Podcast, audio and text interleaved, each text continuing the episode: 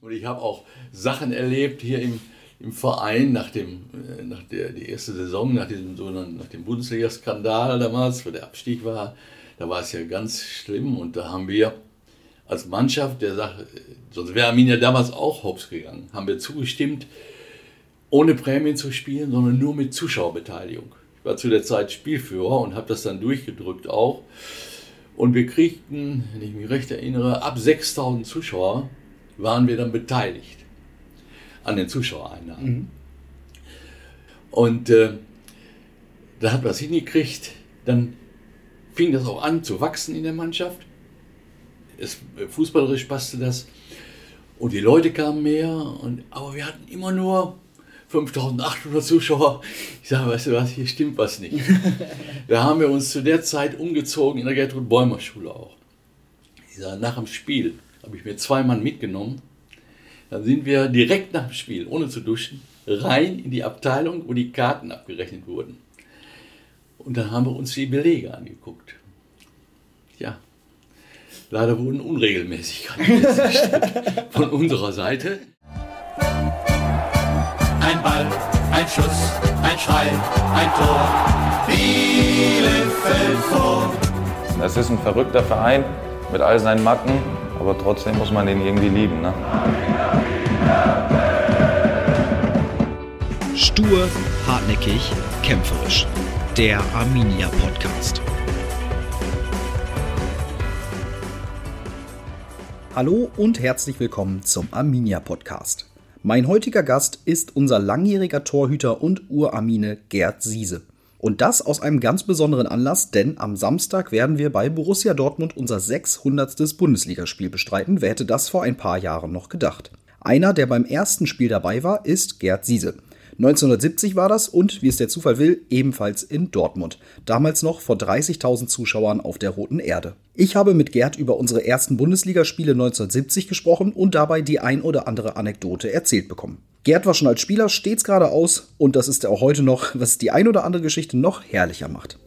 Auch die heutige Podcast-Folge wird wieder von unserem Partner Home Deluxe aus Lübeck präsentiert. Home Deluxe kümmert sich um alles, was das Thema Wohnen beinhaltet. Wenn ihr zum Beispiel zum Frühlingsstart mal wieder den Garten frisch machen wollt, um hier das schöne ostwestfälische Wetter zu genießen oder eure Terrasse erneuern wollt, dann seid ihr bei unserem ostwestfälischen Partner genau richtig.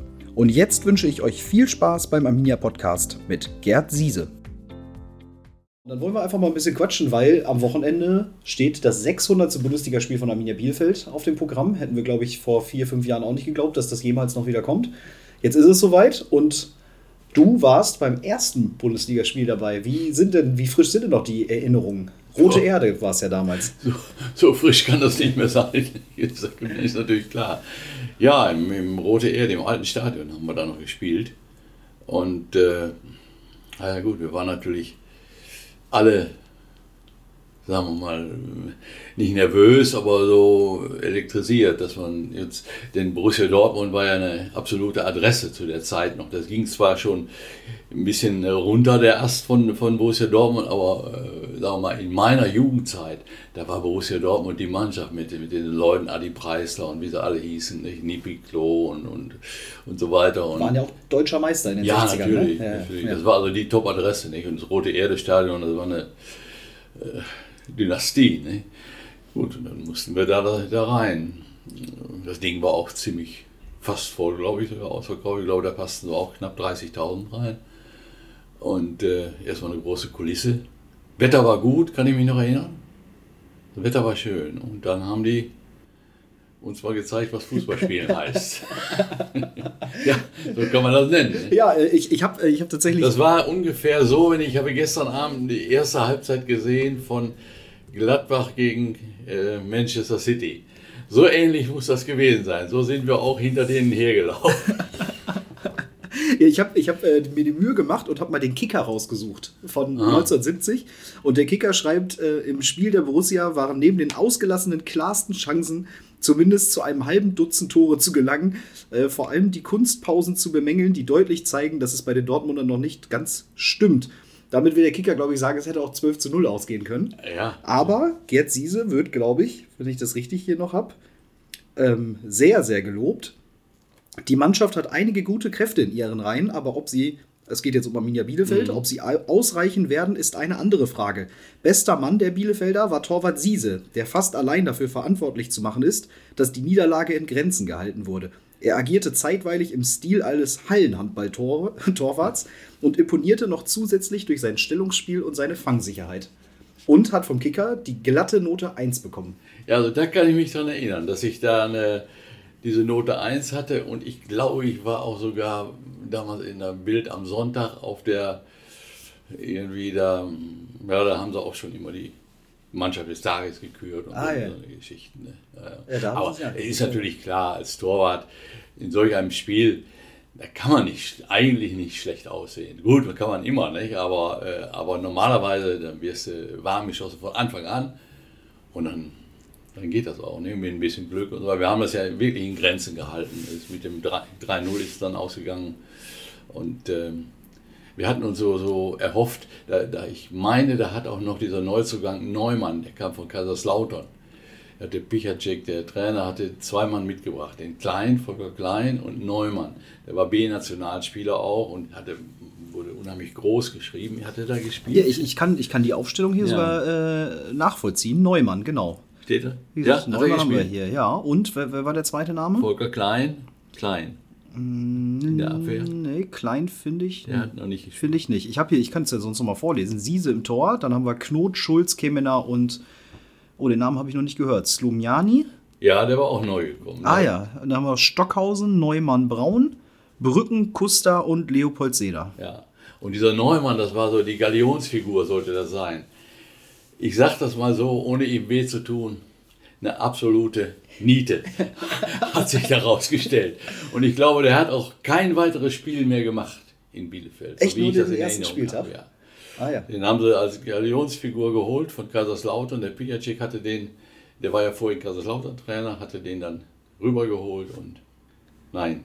Und äh, das ist so typisch, wenn, wenn eine Mannschaft, wir mussten ja mal lochen, mehr oder weniger, nicht? Und wenn dann so einer reinkommt, der meint, er könnte nur mit Fußball spielen und 1, 2, 3 das, das regeln, dann funktioniert das auch in der Mannschaft nicht. Und das hat er dann auch erkannt, der Trainer, und hat den dann absolviert. Und dann haben wir meist immer im Mittelfeld gespielt mit Stockhausen, Knot, Braun. Das war immer die, die Aufstellung. Die hat sich dann rauskristallisiert und die war auch okay. Ne? Und wir hatten, wir waren ja zu der Zeit mit, heute, ich weiß nicht, wie viele Profis Arminia im Moment hat, die müssen ja bald an die 30 Leute rumlaufen haben. Ne? Ich glaube 25 oder 26 Ja, haben wir im Moment. bestimmt, ja. Wir hatten 18 unter Vertrag. Ne? Und wenn wir mal ein Trainingsspiel machen wollten oder so, dann haben wir immer noch aus der Amateurmannschaft, die gab es ja, noch zwei, drei dazu geholt und dann äh, wurde es gemacht. Ne? Aber das waren 18 Vertragsspieler. Und da ergab sich automatisch, dass dann immer eine Grundmannschaft da war und ja, Verletzungen konnte man sich nicht groß erlauben. Ne?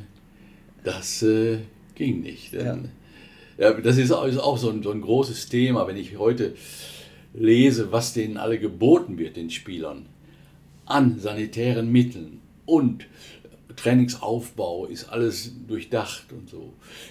Wir haben zu, in der Bundesliga-Zeit trainiert in der Radrennbahn in Bielefeld. Das war eine kleine Spielfläche innen drin, aber Gott sei Dank ein Rasen da drin. Wenn es aber schlechtes Wetter war und es war nass und im Herbst, dann gingen wir hinter die Radrennbahn, wo heute die Freekicker spielen auf diesem riesigen Feld. Ja, wilde Liga, genau. Wilde Liga, genau. Ja. Und so haben wir die wilde Liga damals, haben wir auf dem weiten Feld, haben wir unsere Spurz und was nicht alles gemacht. Und dann trat Folgendes auf, und das war ganz schlimm im Sommer. Da war ja keine Drainage drunter und nichts. Das war ein Lehmboden, der war knüppelhart im Sommer.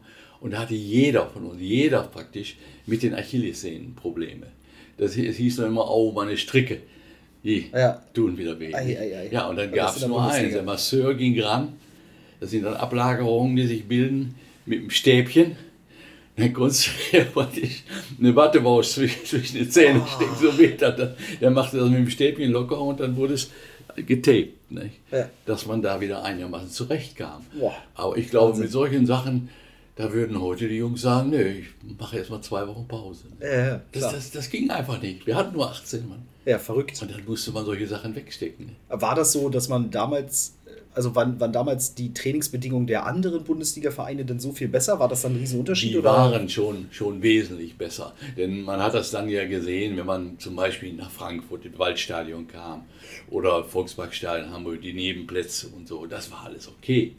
Aber wir hatten nur, es war, wenn wir mal auf dem Rasenplatz trainieren wollten, beispielsweise in, wir haben da, wo wir Trainingsspiele machen wollten irgendwo, dann mussten wir nach, zum Beispiel nach Oldentrupp oder Hillegossen, die hatten ein neues Stadion oben, oder in Steinhagen haben wir dann gespielt, da mussten wir Bittstellung machen bei dem Verein und bei dem Meister, bei der Bürgermeister stand noch dahinter, dass wir eine Einheit bekamen auf dem Platz. Und es wurde dann meist so geregelt, dass dann mal gegen die dann auch ein Trainingsspiel als Wiedergutmachung gemacht werden. Aber die Uni, die hatte hier Rasenplätze, da kam man nicht drauf. Das war nicht möglich. Wahnsinn, ne? Und das als Bundesliga-Team. Ja. Das ist eigentlich unvorstellbar.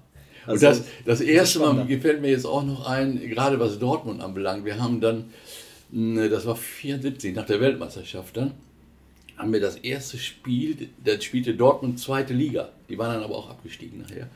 Haben wir das erste Spiel, dieses Westfalen-Derby im neuen Westfalenstadion gemacht, nach der Weltmeisterschaft. Und da hatten sie ja schon die, die Ermüdungsbecken sozusagen, also so, so kleine Schwimmbassenbecken Ja. in den Umkleiden angeschlossen, für die Weltmeisterschaft gebaut und so. Und da sind wir dann auch rein und da haben wir rumgeplanscht. wie Kinder im Kindergarten. Hat sich gar nicht mehr wie zweite Bundesliga angefühlt, ne? Ja, das war gut. Das war natürlich ein Derby, da waren damals auch ausverkauft. Da passten zu der Zeit 45.000 rein. Da haben wir, ich glaube, haben wir 1-1 gespielt.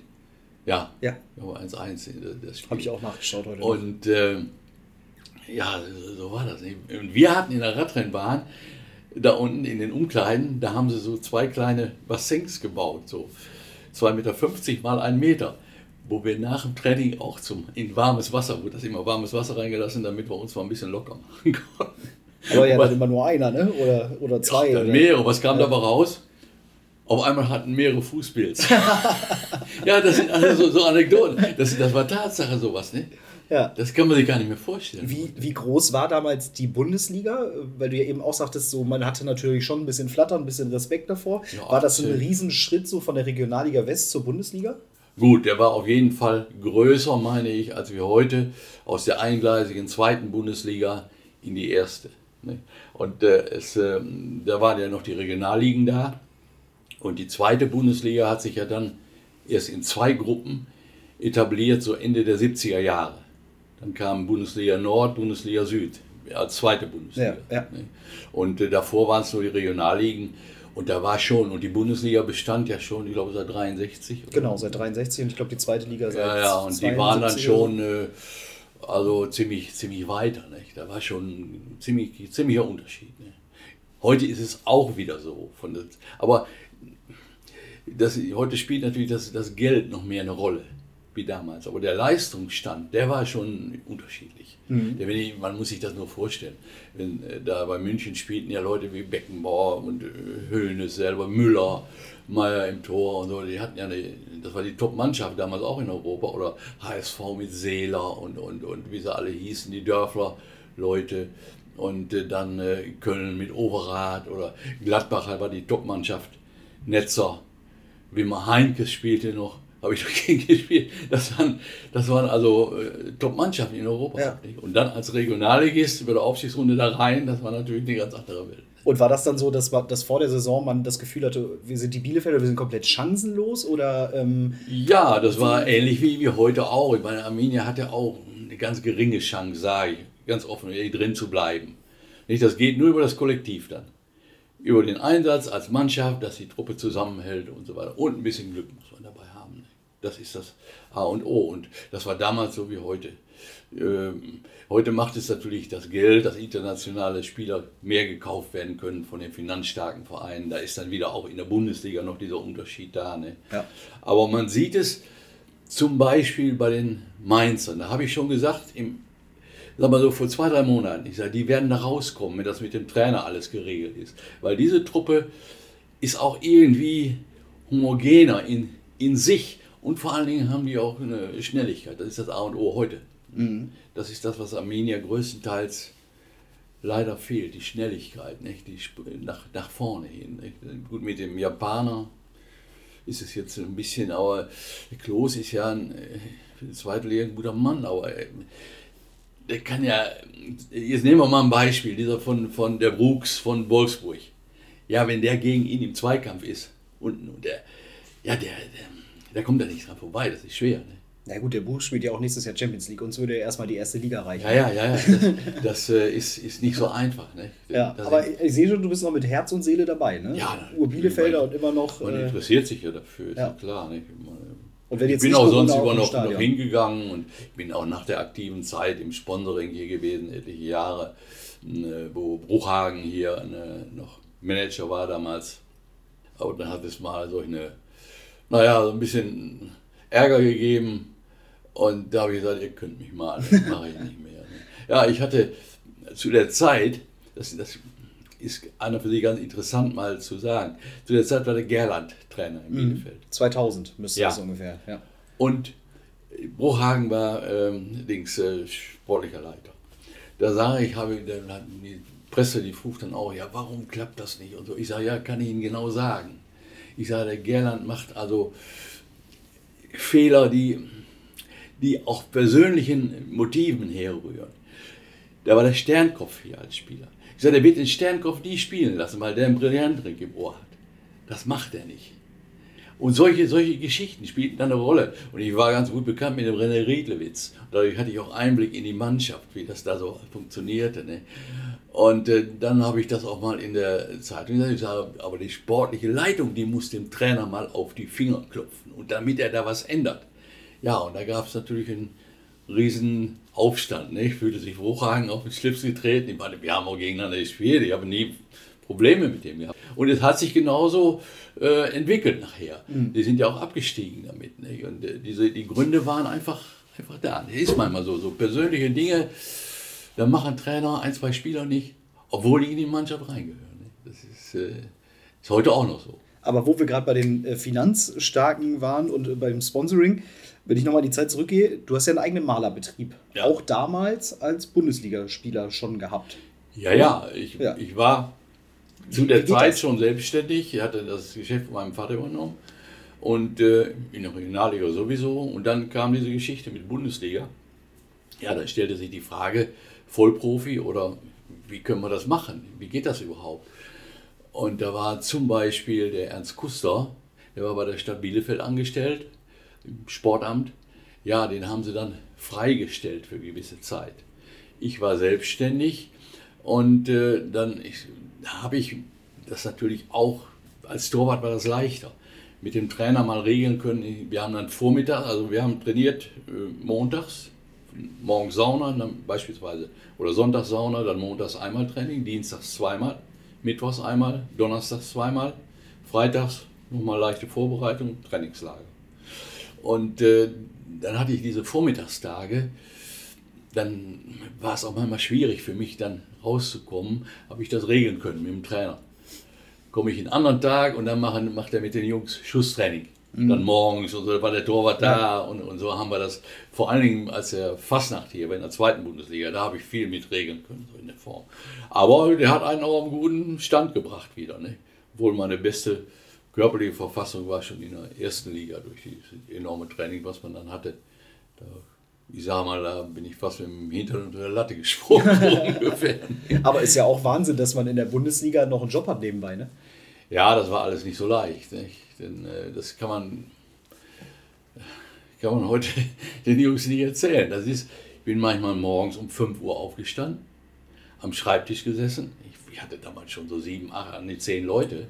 Das musste auch alles gehandelt werden. Ne? Am Schreibtisch gesessen, damit die Jungs telefoniert morgens, Material und so, das musste passen.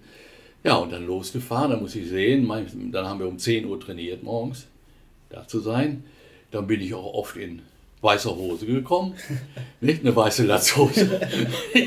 und all, das, das war normal, aber da hat, hat sich auch keiner darum gekümmert. Oder mir war das auch schnurz und piep egal. Ne?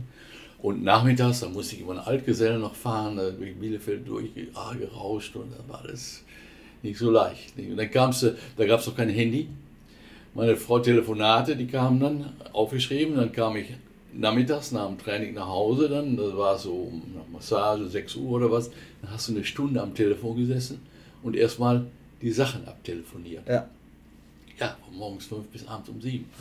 ja, das sind ganz schön krasse Tage. Wie kann man sich denn dann noch auf den Sport konzentrieren oder auf die Bundesliga? Tja, ich weiß das heute auch nicht mehr so genau, muss ich ehrlich sagen. Aber mm, es ging, ne? Das war ja wahrscheinlich, äh, wenn wir jetzt zum Beispiel das Be- Beispiel Dortmund nehmen, nicht so üblich, dass da ein Dortmunder nebenbei noch äh, Ach was, nein, irgendwie das waren alles, ne? waren alles Vollprofis. Ne? Es gab damals ja auch, das war an und für sich das, das Gute, die, ich weiß nicht, ob du das weißt, die, es gab ja dieses äh, Vertrags- und Lizenzspielerstatut Ja. zu der Zeit. Und im Lizenzspielerstatut war verankert, dass das Grundgehalt der Spieler mit 1200 D-Mark gedeckelt war. Das war das Grundgehalt, was es gab. Dazu gab es natürlich dann, was heute auch noch üblich ist, sogenannte Spielprämien. Das heißt, wenn ein Spieler mm, zehn Spiele hatte, kriegte er einen, einen Abschlag auf das Handgeld sozusagen. Das war das, das abgeschlossene Handgeld. Und das ist heute auch noch so in der Bundesliga. Da wird ja nur immer von den Spitzenleuten gesprochen, dass die Millionen haben, aber die breite Masse, das wird ja anders gehandhabt.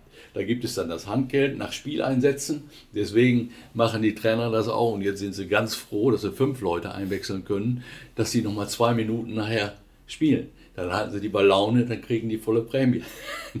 so, Hal- Halbe, glaube ich, aber ja. ja, also, auf jeden Fall kriegen sie Geld. Ne? So, so, so war Ja, ja, das klar. damals nicht. Und äh, das, dann äh, gab es die Spielprämien dazu, also Punktprämien. Und so staffelte sich das Gehalt. Ne? Und man konnte aber bei Arminia in 1970 in der Bundesliga schon davon leben, wenn man jetzt gewollt hätte. Da konnte man gut von leben, natürlich. Das ist kein Geheimnis. Ich kann nur sagen, weil äh, jetzt ohne, nur mit Punktprämien und Grundgehalt, ja, da kam man immer so auf drei, drei bis vier, 5.000, so in, je nachdem, was er eben gewonnen hat, also wie viele Punkte geholt hat, ne, Geld, äh, brutto, nicht? Ja. Und das wurde dann ausgezahlt und dann kam die sprungweise die Handgeldzahlung nach den, nach den Spieleinsätzen. Ne? Und äh, so ist das im, im Dings auch noch gestaffelt heute, nicht? Bei den Bundesliga-Vereinen ist genauso. Ne? Hat sich nicht viel geändert, glaube ich. Da hat sich tatsächlich nicht viel verändert. Ich habe noch ein Foto ausgekramt übrigens. Ich dachte, das ist auch noch. Da sieht man mal, wie hoch der Siese damals springen konnte. Ja, ich sah ja. Ich hätte Also, das war sehr erstaunlich. Weil, was mir aufgefallen ist für einen Torwart, ist ja die Körpergröße äh, nicht besonders herausragend gewesen. Nein, nein, ich war damals so 1,82, 1,83. Jetzt bin ich ein bisschen geschrumpft. Richtung 1,80 oder was. Aber äh, Ja. Sprungkraft hatte ich, hatte ich ziemlich.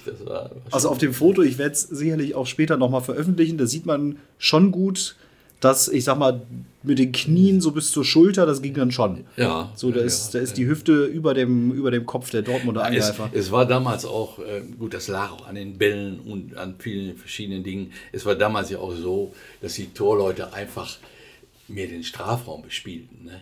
Gerade bei hier bei dieser, dieser Flanke, so hohe Bälle, das war bis elf Meter, das war reich vom, vom Torwart normalerweise. Nicht? Dann, äh, das gab es gar nicht anders, aber die, die Bälle waren nicht so schnell wie heute. Und äh, da musste man dann raus und dann rein in das Getümmel. Nicht? Und das, das, das ist einfach so. Und da war natürlich Sprungkraft auch sehr entscheidend? Ja. dass man dann da an die Sachen rankam. Nicht? Wie war damals der Unterschied zwischen, zwischen Heim und Auswärts? Gab es dann da anderes Material mal oder waren, waren die Nee, Plätze das- anders beschaffen oder so? Nee, das, war- das war schon gleich, das war egal. Nicht? Das spielte keine Rolle. Gut, die Plätze waren alle so ein bisschen unterschiedlich, aber ansonsten gleich. Und es wurde, was die Torleute anbelangt, es wurde viel mehr Wert auch auf Faustabwehr gelegt. Ne?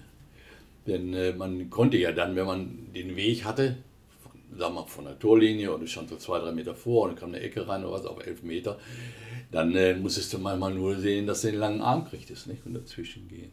Und es, es, ich habe nie wieder so, so gerade Sepp Meier, das war ja auch ein, ein schlanker und nicht, nicht, kein, nicht so ein korpulenter. Nicht? Aber was der an Flankenbällen da weggefischt hat, so im, im Strafraum, das gibt es heute nicht mehr. Nicht? Da sind auch, ob, egal wer das ist, ein typisches Beispiel ne, ist auch Uli Stein, der, der nach mir gekommen ist.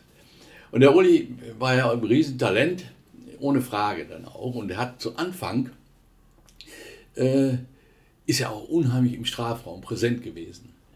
Und äh, das hat sich aber, wo er dann nochmal später in Bielefeld war, das hat sich immer mehr zurückentwickelt. Nachher wo ich, ich habe ihn auch noch in, in, in verschiedenen Spielen gesehen. Hier, da war das dann zweite Liga, also der zweite Liga damals so. Da, äh, da ging er auch nicht mehr raus aus dem 5,50 Meter. Ne? Das war äh, ganz eigenartig. Und heute findest du doch kaum. Und der Einzige, der das, der das macht, in meinen Augen, sehe ich immer wieder, ist dieser Zentner mhm. von Mainz. Der marschiert und geht rigoros dazwischen, auch auf Elfmeter. Die anderen bleiben alle hinten drin stehen. Ja, wahrscheinlich, weil alles schneller geworden ist. Ne? Und dass man nicht mehr so schnell dahin kommt. Ja, und äh, ich weiß nicht, es wird vielleicht auch nicht so viel Wert drauf gelegt. Ne? Hat sich ja, einiges geändert. Ne? Hat sich, hat sich einiges geändert. Ja, in der Tat. Vor allem, wir sitzen ja hier gerade jetzt in der, in der Loge, können wir ja sagen, mit, mit einem schönen Blick in unsere schöne Schüko-Arena ja. hinein. Wie sehr wünscht man sich manchmal nochmal die Uhr 50, 40 Jahre zurückzudrehen und dann hier nochmal zwischen den Pfosten zu stehen? Ach, das, das würde ich gar nicht mal sagen, Michael. Da, da war damals zu der Zeit, äh, ich weiß, du weißt es nicht, hast vielleicht auch Fotos gesehen, die hatten ja dann nachher eine Tribüne gebaut, die Westtribüne da, und ringsrum war das ja hochgestockt mit Nottribünen. Ja. Und äh, wir hatten da ja in den Spitzenspielen gegen Gladbach oder gegen wen auch immer, waren ja über 30.000. Und heute passen 23 rein. Und die Leute haben gestanden wie die Heringe auf den. Da war eine, eine Atmosphäre, das war Wahnsinn. Ich weiß, das erste Flutlichtspiel hatten wir hier gegen Hertha BSC Berlin. Das war irgendwann im im November, war so schlechtes Wetter. Da kam man auf den Platz, da lief die Soße schon in die Schuhe rein beim Betreten des Tores. Und der, den, den, wir haben 1-1 gespielt. Der Gerd Kohl schoss den Ausgleich, da blieb der Ball zwei so ein Stückchen hinter der Torlinie liegen im Schmott. Ne? Und äh, da waren auch 30.000 auf dem äh, Freitagabend war das. Und dann äh, hinterher habe ich dann Leute getroffen. Ich sage, Mensch, seid ihr richtig nass geworden. Ja, das war ja nicht das Schlimmste. Da durften ja keinen Schirm aufmachen, das gab es nicht. Und dann ja. das am Gießen. Aber die kann man hier ruhig erzählen, das ist ja kein Geheimnis. Ne, das Schlimmste ist immer, wenn man oben auf den Tribünen steht. Zu der Zeit wurde auch noch Bier ausgeschenkt. Vor dem Spiel. In mhm. Kästen, da waren riesen LKWs mit Bierkästen und so. Dann hatten die einiges an Bier getrunken schon. Und dann kamen sie nicht mehr raus die mussten auch mal. Hat der eine mir erzählt, ich hatte wieder ganz nasse Socken, aber nicht vom Regen. Und im Hintermann. Solche Sachen, die, die passierten da nicht. Und da war von der Atmosphäre, das war also gewaltiger, meine ich, wie, wie heute nicht. Gerade in diesen kleinen Stadien. Mhm. Es gab natürlich auch die Stadien wie Müngersdorf, wo die Laufbahn rum war, die großen, oder Volkswagen, war das nicht so. Ne? Aber Essen, Hafenstraße war auch immer schon klein, nicht? Und solche das war ja dann. Da, war ja, da, da merkt man richtig das Funkeln in den Augen. Ja, da war immer richtig da, was los. Das, das, vergisst man wahrscheinlich so schnell nee, nicht. Nee, nee, das hat sehr viel Spaß gemacht. Ne? Du hast ja insgesamt zehn Jahre lang das Arminia-Trikot getragen. Das ist ja schon eine ganz schön lange Zeit. Was war so das Spiel, an das du am liebsten zurückdenkst? Ja, gut. Das erste Bundesligaspiel, klar, wo wir darüber gesprochen haben, der Aufhänger ja. hier gegen Dortmund. Da war man schon unheimlich gespannt drauf. Und dann hatten wir uns ein bisschen an die Liga gewöhnt. Soweit das beste Spiel, was ich, was ich gemacht habe, war in, äh, in Gladbach. Gegen Borussia Mönchengladbach haben wir 2-0 gewonnen. Gladbach war deutscher Meister mit Netzer, mit Heinke, sagte ich schon. Und ja. wir hatten eine Top-Mannschaft. Ne? Aber da kam auch alles wieder so zusammen, was du brauchst in so einem Spiel. Ich spielte das erste Mal in Dieter Brei bei uns. Den haben wir als jungen Amateur von Sende, kam er, von Schwarz-Weiß Sende. Und Dieter hatte das Talent und das... Äh, und da haben wir auch nur hinten drin gestanden auf Konto und er war sehr schnell. Der hatte das Glück, machte zwei Tore. Ja, und die haben versucht und versucht. Und ich mit Stopper Schulz zusammen, der haute sich ja auch in alles rein. Und Gladbach kriegte sogar noch einen Elfmeter. Ja, da habe ich, ich glaube, ich habe mal einen Pfosten geguckt. Hätte ich nie gekriegt. Hat der Silov, der war damals äh, Libero, den geschossen an den Innenpfosten, sprang wieder raus.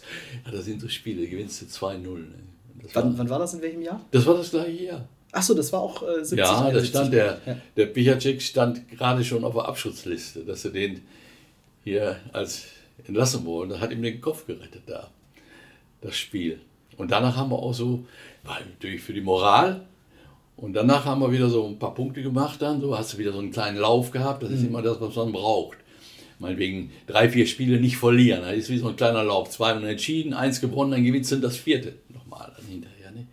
So, so ist das ist heute auch noch so. Das würde uns heute, glaube ich, auch gut tun, ja. Mal Ja, ja, aber die, ist bei allen Mannschaften so, nicht? So wie, so wie Gladbach, so, die, die hatten schon vor, egal ob der Trainer nun weggeht oder nicht, die haben keinen Lauf mehr gehabt.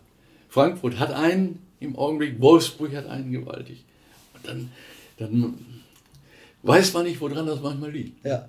Wie, wie war das dann damals, als ihr dann das erste Spiel so völlig chancenlos 3-0 in Dortmund verloren habt? Sitzt man dann nachher in der Kabine und, und denkt sich, boah, wir in, dieser, in dieser Liga haben wir überhaupt das, keine Ja, Chance? wie soll das werden? Aber dann haben wir das nächste, ich glaube, war gegen Rot-Weiß Essen hier. Und die kannte man natürlich auch schon von vorher Regionalliga, und so war immer schwierig. Aber da haben wir 0-0, meine ich, gespielt, unentschieden. Dann haben wir nochmal danach verloren, dann wieder in Frankfurt auch unentschieden und dann haben wir später das erste gewonnen. Dann, ne? Und hat sich das dann so langsam etabliert. Ne? Dann merkt man so langsam, oh, wir sind doch drin. Ja, Ja. natürlich. Dann war das, war das also die, die Gewohnheit war einfach da, es hatte sich mit dem Training eingespielt und und und. Ne? Das kommt dann automatisch. Ne? Und was war rückblickend so der schlimmste Arminia-Moment oder das schlimmste Arminia-Spiel? Also in der Bundesliga war dieses, da war ein Spiel, haben wir gewaltig einen auf den Sack gekriegt in, in Offenbach. 5-0 verloren in Offenbach. Da spielten die Krämers-Zwillinge da, die Offenbach hatten eine sehr gute Mannschaft. Ne? Sind auch Pokalsieger geworden da sogar, ne? Ja, mag sein. Ja, ja, ja, eine sehr gute Mannschaft. Die gingen ja nachher nach Schalke, die, die Kremers-Zwillinge. Also da, hatten wir, da haben wir uns auch zusammengenagelt. Aber ansonsten, pff, die Ergebnisse, die waren alle in Hamburg. Da haben wir ein bisschen 3-2 verloren, glaube ich. Ja, also das waren alles enge Sachen. Ne? Das war nie, dass wir so riesig da äh, abgelattet worden sind. Ja. War nicht der Fall. Nicht? Die Hertha BSC war gut, hier 1-1, äh, konnten wir auch gewinnen. Dann haben wir in Dortmund das Rückspiel. Äh, da haben wir, ja, stand auch bis kurz vor Schluss 2-2, haben wir 3-2 verloren. Da machte, ähm, ich glaube, Held, Sigi Held, der machte noch das 3-2 kurz vor Schluss. Das waren also alles enge Sachen. Ne? Aber bei so engen Spielen zeigt sich auch, wo ist die Cleverness, die Routine, Ja. wie das heute auch ist. Ich habe äh, ab und zu, äh, also wir haben ein Archiv von der Deutschen Fußballliga, Mhm. wo wir ab und zu reingucken können. Und äh, da suche ich natürlich auch immer mal nach solchen alten Spielen. Vom Dortmund-Spiel gibt es zum Beispiel ähm, auch Videomaterial noch. Ja. Bei dem einen oder anderen Spiel nicht. War das damals auch was Besonderes, dass man dann auf einmal in der Sportschau lief oder dass man sich seine eigenen Spiele mal angucken konnte? Gut, natürlich. Das äh, gab in der Regionalliga, ja, das waren meistens Spiele, wenn wir, hier kamen die ja nicht hin. Das war viel zu weit für die von Köln hinzufahren ne? Ja. und wieder zurückzubringen, das Ganze. Das wurde ja alles aufgenommen, musste dann fertig gemacht werden. Und so. Ja, genau, Aber wenn wir da wenig, irgendwo ja. in, in, in Düsseldorf gespielt hatten oder da in der Gegend oder Oberhausen, dann waren die vom WDR da im Regionalprogramm oder so, konnte man dann schon mal Ausschnitte sehen. Und äh, natürlich auch Sportler Bundesliga nachher sowieso. Nicht? Da gab es dann immer mal was zu gucken. Ne? Ja. Aber das war natürlich dann Bericht so. Und haben dann die Aufträge zugenommen im eigenen Betrieb, weil die Leute einen in der Sportschau gesehen haben? Ja, also das hat auch zwei Seiten. Ne? Äh, äh, Gut, man hatte viele Anknüpfungspunkte. Wenn man irgendwo hinkam, kannten einen und äh, bei Architekten oder bei mm, Leute, die am Bauen waren und so. Das war schon der Türöffner, mal. Aber die Sache dann abwickeln, das ist wieder eine ganz andere Geschichte. Nicht? Das musste dann klappen. Vor allen Dingen, wenn da nichts klappt oder wenn mal ein Fehler war, ja, dann hieß es ja, der hat ja auch keine Zeit, der muss hier Fußball spielen, der kann sich ja nicht um seinen Laden kümmern. So nach dem Motto. Ne? Das war die, die Kehrseite der Medaille. Also das war nicht unbedingt nur positiv. Das, äh, also die Erfahrung habe ich dann doch schon mal gemacht. Und es bleibt nicht aus, wenn du da zehn Mann hast, dass da auch mal ein bisschen was nicht, nicht ganz passt oder so. Ja. Aber wir haben zu der Zeit, äh, da fing an, Gary Weber groß zu werden. Da haben wir das erste Gebäude, was Weber gebaut hat, in Halle. Das habe ich schon gemacht.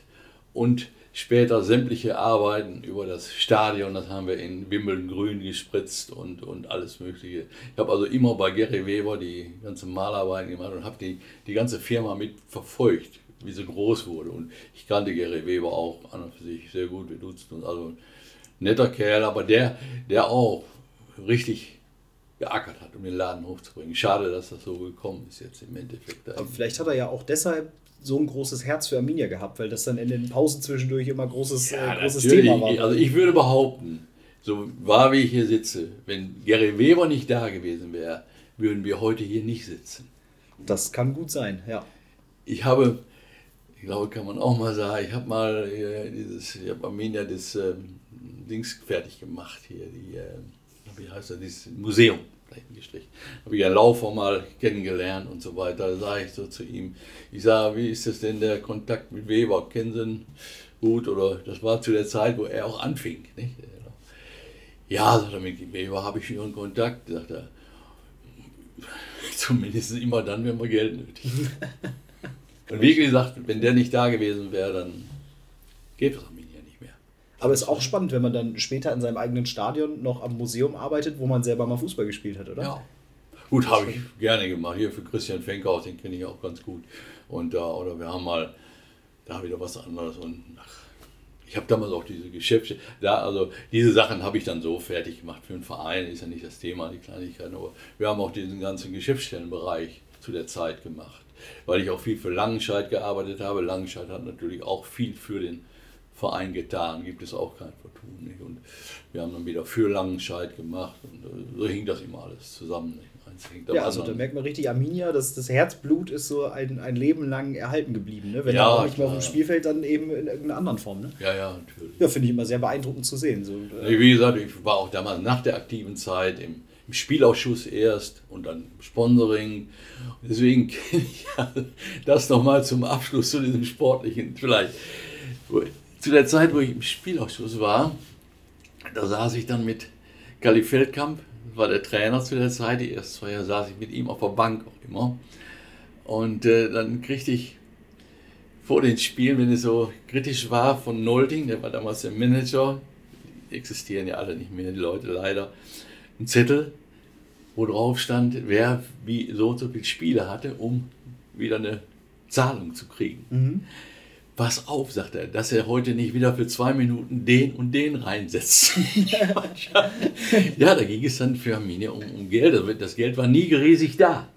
Das war nie riesig da. Nicht? Und da musste immer drauf geachtet werden. Nicht? Und da musste ich dann so ein bisschen Druck auf den Trainer ausüben. Ich sage, Kalle, den lass mal, den muss nicht unbedingt sein, so nach dem, nach dem Motto. Ne? Aber das war alles schon, schon vorbereitet. Und ich habe auch Sachen erlebt hier im, im Verein nach dem, äh, nach der die erste Saison, nach diesem nach dem Bundesliga-Skandal damals, wo der Abstieg war, da war es ja ganz schlimm und da haben wir als Mannschaft der Sache, sonst wäre Arminia damals auch hops gegangen, haben wir zugestimmt, ohne Prämien zu spielen, sondern nur mit Zuschauerbeteiligung. Ich war zu der Zeit Spielführer und habe das dann durchgedrückt auch. Und wir kriegten, wenn ich mich recht erinnere, ab 6000 Zuschauer waren wir dann beteiligt an den Zuschauereinnahmen. Mhm. Gut, und das lief erst, wir hatten damals, ein, äh, wir fingen ja an zu spielen mit acht Punkten Rückstand. Das war die Strafe vom, vom DFB. Mhm. Mit acht bei einer Zwei-Punkte-Regelung. Ja, ja, Ja. Wir hatten schon vier Spiele verloren. Und dann mussten wir die Klasse halten.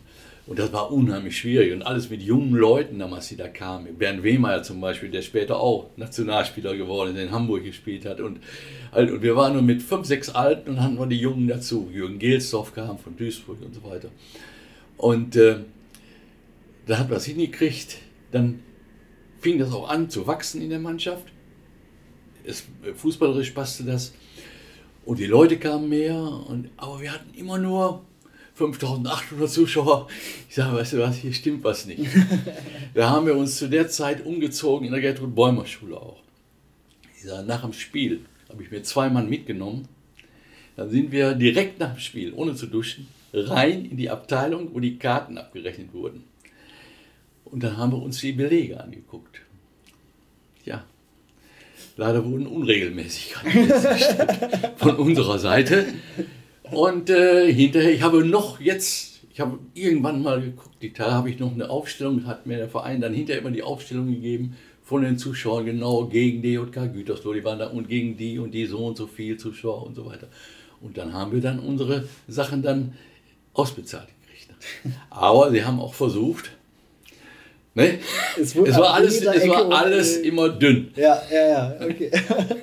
Aber ich bin nicht alleine rein, ich habe mir zweimal mitgenommen. Ich sage, wir wollen das nur mal gerade nachsehen und äh, naja. Aber war dann vergessen und wir haben dann auch die Klasse gehalten und so weiter und dann ist es ja wieder aufwärts gegangen. Nicht? Über die mehrere Trainer da für, für Schlistenau, da kam der Fassnacht da und dann kam Erd Amann, da haben wir auch immer wieder oben dran gespielt in der zweiten Bundesliga. Und bis Feldkamp kam und dann glückte das dann. Dann ja hat nicht. es wieder gereicht. Ist auch verrückt, wenn man in der Bundesliga hier vor komplett ausverkauftem Haus mit 30.000 spielt und dann in der zweiten Liga vor 6.000 wieder spielen muss. ne? Ja, dafür, ja, das fing damals mit vielleicht mit drei oder vier, ne? Die Leute waren ja alle zutiefst enttäuscht und so, nicht? Und was, was wird das und so. Und da, aber so allmählich haben wir uns hochgegraben. Das Stadion war natürlich immer noch da, die Nottribünen standen und da war es am schlimmsten, das zu sehen, nicht? Diese leeren Ränge da. Ja. Ja, und äh, das war ja, da passten 30 rein und dreieinhalb waren zu Anfang da. Und dann musste man das, aber es ist dann wieder hochgegangen. Das ist wieder hochgegangen, ne? Durch Beständigkeit, durch Menschen wie dich, die dann auch immer dabei geblieben sind. So. Ja, äh, und äh, ach, ey, man, jetzt fällt mir das auch wieder ein. Auch so diese Handgelder, nicht, die da versprochen wurden und so. Das, da, da hatten wir einen Schatzmeister, Egon Steinmeier, Bauunternehmer in Bielefeld. Und ich hatte als Handgeld bekommen von ihm, ich sollte eine Eigentumswohnung kriegen. Die sollte gebaut werden unten im, am Staudeich in Bielefeld. da Unten. Gut, ich sage, ja, okay, dann können wir das so machen und warten wir erstmal. Weißt du was? Die Wohnung ist nie gebaut worden.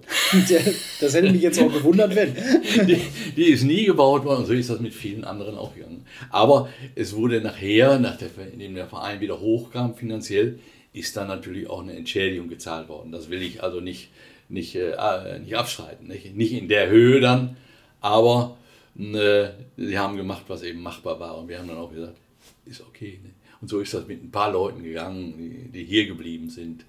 Leut Leopoldseder, der hat dann weitergespielt, Georg Stürz. Und, aber es sind auch viele dann weggegangen. Das darf man auch nicht vergessen. So, wir, haben, wir haben hier den großen Meister Uli Braun und, und wie sie alle, und äh, auch Detlef Kemner, wo sind sie alle hin? Alle nach Gütersloh, nicht?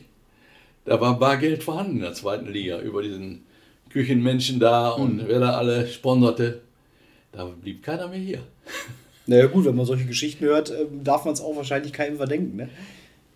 Gut, klar, kann man nicht. nicht? Aber man, man muss immer die, äh, sagen wir mal, die Tatsachen auch behalten, wie es war und wie es, wie es dann geworden ist. Ne? Ja, ja das, Das stimmt. sollte man nicht vergessen, wenn äh, irgendwelche dann nach wie vor als Heiligen scheinen. Aber das ist überall das Gleiche. Ne? Ja. Wenn wir nochmal zum Abschluss auf das Aber jetzt so kommende die Welt. 600. Bundesligaspiel blicken. Jetzt spielen wir ja gegen, gegen Borussia Dortmund wieder mal am Samstag, wieder in Dortmund, diesmal nicht an der Roten Erde, sondern im Westfalenstadion. Was wünschst du dir für, die, für das aktuelle Arminia, sei es die Mannschaft, sei es der Verein? Was, was wünscht man sich ein bisschen für, für das Spiel und natürlich auch für die restliche, für das nächste halbe Jahr vielleicht? Ja, erstmal, dass sie, dass sie erstmal sehen, dass sie die erste Halbzeit 0-0 spielen. Das ist immer wichtig. Das ist das Wichtigste. Ja, und dann kann sich vieles tun da. Ne? Dann vielleicht können sie 0-0 halten oder sie haben Glück und machen ein oder zwei Konter. Unmöglich ist das ja nicht. Wir haben das ja gesehen mit Mainz und, und Köln, glaube ich. Die haben ja beide da gewonnen sogar. Ne? Aber äh, jetzt ist Dortmund natürlich wieder anders da. Die haben jetzt wieder mehr einen Lauf. Dann haben sie ihr Dingsspiel gewonnen, das Europacup-Spiel. nicht? Und äh, das ist immer. Wenn ich dich jetzt nach einem Tipp fragen muss, wie geht's aus? Ja, also ich kann mir nicht vorstellen, dass sie gewinnen, aber ich hoffe auf ein knappes Ergebnis. Sagen wir, dass es vielleicht ein 2-1 ist oder sowas für Dortmund, denke ich mir. Ich will es nicht hoffen, aber das so, ist die, so ein bisschen die ost- Realität. ne? ostwestfälisch pessimistisch. Ja, das ist die Realität. Ne? Und äh, entscheidend ist sowieso, das sind diese Spiele gegen, sind, Mainz kommt da raus und die haben mit Schalke bleibt sowieso unten und dann sind es Bielefeld, dann ist es Köln, da wird Bremen dabei sein. Ist auch sehr wichtig, das Spiel hier in Bielefeld, das Nachholspiel. Wenn das verloren geht, ist es ganz, ganz schlecht. Ne? Und äh, Berlin auch. Denn in Berlin, das ist noch nicht durch. Also, dass die mit ihrer zusammengekauften Truppe das reißen. Das ist, da können sie ruhig den Kedira jetzt geholt haben. Der hat auch zwei Jahre nicht Fußball gespielt. Ähnlich wie in Schalke. Nicht, das sind alles Namen, Huntela oder so. Ja, der tritt dreimal richtig an, hat dann, hat dann Muskelfaseranriss oder irgendwas. Ja, es, macht das Alter. Nicht? Das Und schaffen wir es trotzdem am Ende der Saison? ja, also über, über, über den Drittletzten werden sie nicht rauskommen. Das glaube ich nicht. Aber das kann ja reichen. Dann äh, Relegationsspiel, ja, ist immer so ein. Kann sein, kann nicht sein. Ne? Haben sie schon mal gemacht, die Relegation. Schon zu oft, aber irgendwann muss Gegen, es ja auch mal ich weiß noch, gegen, gegen Saarbrücken. ja, da, da hat auch keiner mit gerechnet, ja. Und dann ging es daneben, ne?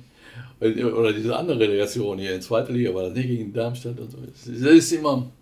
Aber das so ja ist nicht schlecht Sport. reden. Da Genau. musst, du, musst du auch Glück und äh, muss alles passen. Genau. Ja. Gerd, ich danke dir, dass du dir die Zeit genommen hast, uns hier in der Schüko Arena besucht hast und freue mich immer wieder ein paar Geschichten zu hören von früher. Ich als Nicht-Zeitzeuge äh, finde das immer sehr, ähm, ja, Ja, sehr weil, belebend. Ich meine, man soll immer äh, ein bisschen äh, vorsichtig sein mit alten Geschichten, aber diese Sachen, die ich da heute äh, erzählt habe von ganz, ganz früher, die Leute sind teilweise nicht mehr da, man kann denen da also ähm, nicht, äh, nicht wehtun oder sonst irgendetwas, aber es sind mal ganz äh, schöne Anekdoten, die, die dann und wenn da man sie nicht erzählt, dann verschwinden sie ja irgendwann. Eben. Und das, ist auch möchten so. wir ja auch Und es nicht. ist mal für, für die Jugend heute vielleicht interessant, wie das, wie das mal so gewesen ist. Viele Dinge sind aber auch noch ähnlich heute. Fast ähnlich. Nicht? Da muss man immer, die sollen nicht immer das glauben, was äh, gerade die jungen Leute, was in den, in den Zeitungen, in den Schlagzeilen propagiert wird. Ne?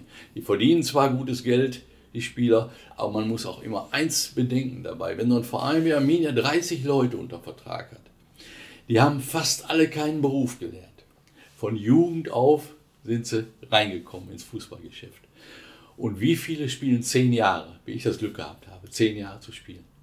Manche sind nach drei, vier Jahren, dann haben sie eine Verletzung oder dies oder werden aussortiert. Und ja, aber dann müssen sie ihr ganzes Leben irgendwie zurechtkommen. Das ist das Problem. Ja. Deswegen kann ich jedem jungen, auch Jugendspieler nur raten, er soll sehen, erstens die Schule fertig machen, zweitens sehen, dass er irgendwie einen Job nebenbei erlernt und ein vernünftiges Standbein hat. Dann kannst du auch mit mehr Sicherheit Fußball spielen und bist nicht nur auf Gedeih und Verderb dem runden Leder ausgeliefert, sagen wir mal so. Das, äh, das leiten wir noch weiter an unsere Spieler im Nachwuchszentrum. Ja, ja, das ist ist sehr, sehr wichtig. Gerd Siese, der immer noch seinen Malerbetrieb hat. Ja.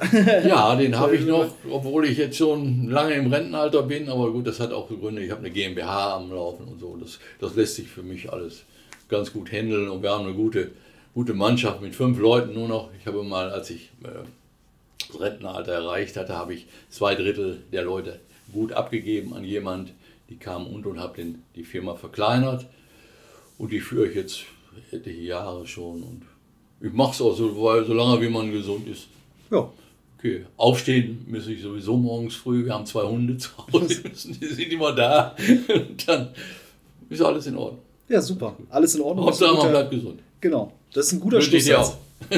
Herzlichen Dank. Ja. Ja, das war es heute dann auch wieder mit dem Arminia Podcast. Vielen Dank fürs Zuhören. Ich hoffe, dich haben die kleinen Anekdoten von damals so erheitert, wie sie mich erheitert haben. Und wo wir gerade beim Thema Erheitern sind, habe ich für das fleißige zu Ende hören noch ein kleines Bonbon für dich. Und zwar war Sven Schiplock letzte Woche bei 1 Live.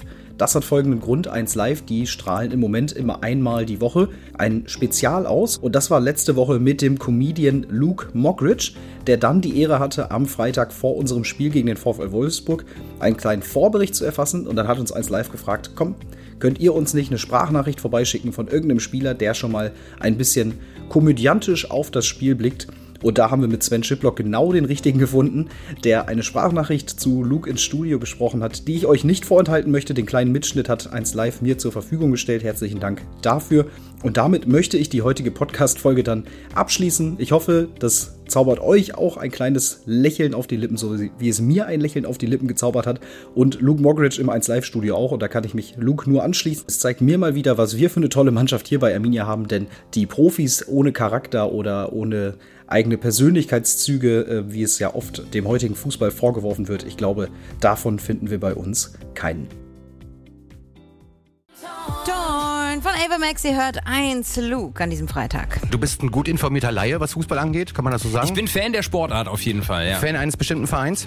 Äh, als, als Kind war ich immer Bayern München Fan, das ist mir aber jetzt so ein bisschen zu langweilig. Äh, aber wenn die international spielen und Champions League ist, dann äh, gucke ich mir die Bayern doch ganz gerne an. Also Kannst- alles ab Viertelfinale Champions League, da bin ich dabei. Äh, Das, das heißt, du hast auch Arminia Bielefeld gegen den FC Bayern gesehen am Montag. Äh, ich habe davon äh, mitgekriegt, ja. Apropos Arminia, die spielen gleich, da reden wir gleich auch noch drüber, aber ein Spieler von Arminia, Sven Schiplock, genannt Schippo, hat eine Nachricht für dich hinterlassen. Moin, Luke, hier ist der Schippo aus Bielefeld. Wir spielen ja heute Abend gegen Wolfsburg und eigentlich musst du nur eins wissen. Im Hinspiel habe ich das Tor geschossen, schön trocken, links unten in die Ecke. Genau wie du beim Schlag den Star. Aber viel wichtiger war, dass die Fußballfans ab dem Zeitpunkt aufhören konnten zu saufen, denn es gab folgenden Song. Heute wird gesoffen, bis der Schiplock trifft. Schiplock trifft. Schiplock trifft. Und das hat sich mit diesem, mit diesem Tor erledigt. Aber eins kann ich dir verraten. Sie durften sehr, sehr, sehr lange saufen. Schöne Grüße nach Köln. Alter, da will doch mal einer sagen, Fußballer geben immer nur die gleichen Interviews. Absolut. Geiler Typ, Sven Schiplock, äh, Reutlingen, wenn der, wenn der Akzent mich da jetzt nicht... Da äh, ist er, glaube ich, geboren, ja. äh, aber er spielt jetzt bei Arminia und da reden wir gleich drüber. Arminia Bielefeld gegen VfL Wolfsburg. gro ganz große Grüße, Sven.